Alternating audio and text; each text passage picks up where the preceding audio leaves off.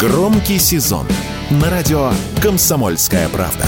Весь мир услышит Россию.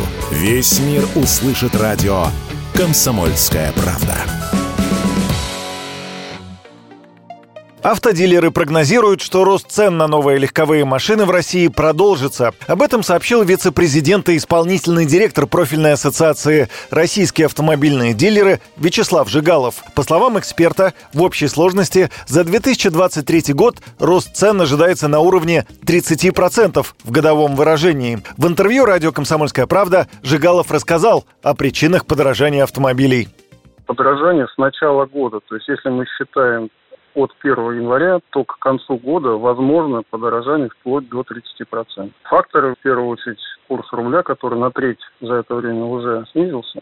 Второй фактор – это утилизбор, который вносит порядка 10% в рост себестоимости в целом те инфляционные процессы, которые у нас продолжаются, они подгоняют цены вверх. Если говорить от сегодняшнего момента, ну, наверное, еще 10-15% мы вполне можем увидеть. Утилизационный сбор на легковые, легкие, коммерческие, грузовые автомобили и автобусы был проиндексирован с августа. Начавшийся на этом фоне рост цен на автомобили в России сохраняется и в сентябре. В среднем, по данным проведенного опроса дилеров, удорожание составило от 4%, доходя до 20% в отдельных случаях. Авто Эксперт Ян Хайцер в беседе с радио «Комсомольская правда» порекомендовал не откладывать покупку машины, если она нужна сейчас. Автомобили будут постепенно и дальше дорожать, но резких скачков эксперт не прогнозирует. В данном случае все будет зависеть от курса рубля, потому что все у нас машины импортные, на автовазе у нас тоже есть импортные комплектующие. Все это влияет на цену автомобиля. Стабильность поставок, я думаю, будет прежней,